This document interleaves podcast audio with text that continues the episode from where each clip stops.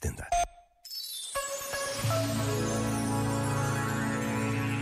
Faltam 100 dias, ao longo de mais de três anos, com uma inesquecível pandemia que paralisou o mundo, com uma crise económica que todos reconhecemos, com uma guerra que parece não ter fim Contudo, e apesar de tudo, a Jornada Mundial da Juventude Lisboa 2023 vai começar oficialmente de hoje a 100 dias.